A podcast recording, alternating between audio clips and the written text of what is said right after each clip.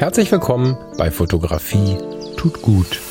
Das ist dein Blog und Podcast für mehr Achtsamkeit und positives Denken in der Welt der Fotografie. Und wenn du magst, gern auch für mehr Achtsamkeit und positives Denken durch die Fotografie. Ich bin der Falk und freue mich diebisch darauf, gemeinsam mit dir über den ein oder anderen Tellerrand zu blicken. Herzlich willkommen zurück hier bei Fotografie tut gut. Ich freue mich sehr, wieder zu Hause zu sein. zurück bei dir hier in meinem kleinen, ist ja gar kein Kellerstudio, ne? ich wollte gerade Kellerstudio sagen, in meiner kleinen Abstellkammer. Habe ich, glaube ich, im Freundeskreis schon so ein paar Mal tiefer erwähnt und in den Zoom-Konferenzen, die wir da, Konferenzen, ne? in den gemütlichen Zoom-Abenden, die wir da zusammen haben. Aber ich weiß gar nicht, ob ich das hier im offenen Podcast mal auseinanderklamüsert habe. Also das Studio, Anführungsstrichen der Luft, ist eine ehemalige Abstellkammer, die so ein bisschen davon zeugt, wie sehr man vorher im Leben in den wahrscheinlich 70er, 80er Jahren auf Bevorratung gesetzt hat. Also diese, dieser Raum hier, in dem ich sitze, auf einem gemütlichen Bürostuhl, vor mir ein Schreibtisch, der Mac Beleuchtungsanlage, dahinter die ähm, EOS, über mir so ein bisschen Schaumstoff und so ein großer Schaumstoffwürfel. Hinter mir dieser Hintergrund, den ihr mh, mm, entweder aus dem Teaser kennt von Halbe Kraft voraus oder bald von Halbe Kraft voraus kennt. Es ist relativ viel Platz und als wir eingezogen sind, waren hier nur Dosen. ja, es ist äh, echt nett, dass äh, die Wohnung dieses Bonbon bereithält. So habe ich irgendwie tatsächlich mein kleines Headquarter für Fotografie tut gut. Auch wenn hier links an der Tür dieser Tage noch ein, ein Stück Stoff ankommt, die, das ist vom Audio-Sound her noch nicht ganz so geil. Aber ansonsten bin ich echt zufrieden. Wieder zu Hause zu sein vor allen Dingen. So sehr ich die Ferne liebe und so sehr ich die Einflüsse anderer Welten liebe, das kann der Nachbarstadtteil sein oder ein anderer Kontinent, so sehr liebe ich es aber auch wieder nach Hause zu kommen. Und das ist echt richtig wertvoll. Ich bin aber auch, nach zehn Stunden Flug und fünf Stunden Zeitverschiebung, sechs Stunden, sechs Stunden Zeitverschiebung ziemlich gerädert. Das heißt, auch das ist noch ein Urlaubsgruß und ich freue mich sehr auf das, was wir nächste Woche beginnen. Das wird gut. Und dennoch habe ich dir eine kleine Geschichte mitgebracht, weil ich nicht einfach nur winken möchte.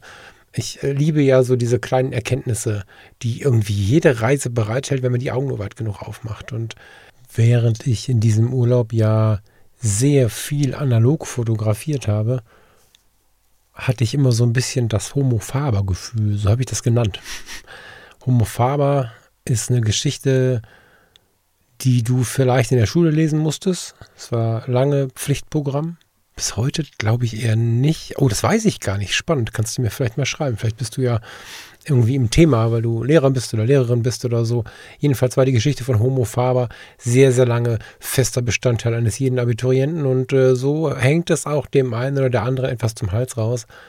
Ich empfinde das als eine sehr, sehr, sehr, sehr intensive, schöne Geschichte dieser Walter Faber, der über die ersten Seiten, das ist noch die Geduld, die man dem Leser abverlangt hat vor einigen Jahren, die da gefordert ist, man, man sieht diesen Walter Faber genauso, wie man ihn, sein Pendant in der heutigen Zeit auch erlebt, nämlich geschützt, ummauert, wenig greifbar, nicht besonders offen, aber sehr fokussiert auf seine Dinge, die er als Erfolg irgendwie erlernt oder selbst definiert hat oder so. Dieser Walter Faber reist durch die Welt in dem Roman Homo Faber von Max Frisch reist er durch die Welt und diese Geschichte hat viele Analogmomente.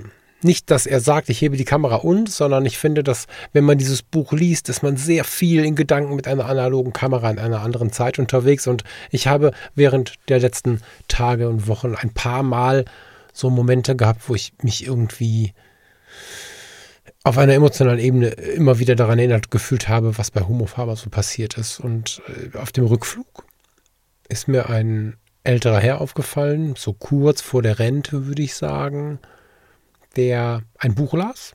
So, aus meinem Winkel konnte ich aber nicht sehen, was er las. So.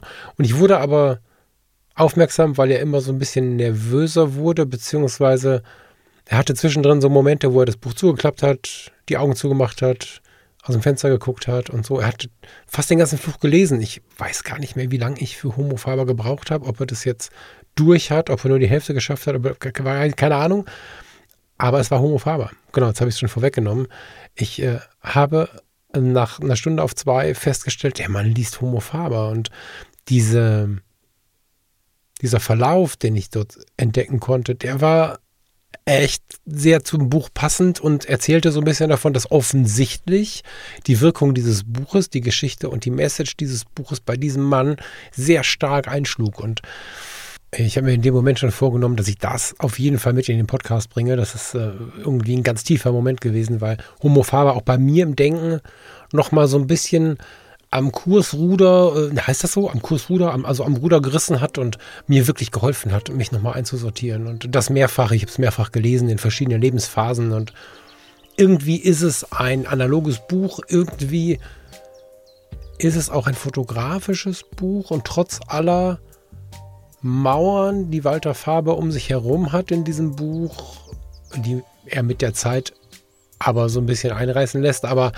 mit all dem, was an Verschlossenheit am Anfang in diesem Buch steht, so hat es mich doch immer wieder zu Bildern angeregt im Kopf. Ich habe sehr starke Emotionen im Kopf gehabt zu diesem Buch, aber auch viele konkrete Bilder, schwarz-weiß und Korn. Deswegen war ich verwirrt, dass die Verfilmung von Homo Faber in Farbe ist, aber sehr, sehr intensiv und äh, ja, als jemand, der jetzt äh, erstmal im Urlaub viele, viele solche analogen Momente hatte und dann noch dieses Erlebnis hatte mit dem Mann, der gelesen hat, möchte ich dir warm empfehlen, dieses Buch einmal in die Hand zu nehmen, es dir zu bestellen, es vielleicht auch wirklich dir vorzunehmen und wünsche dir eine schöne Zeit. Wir hören uns nächste Woche.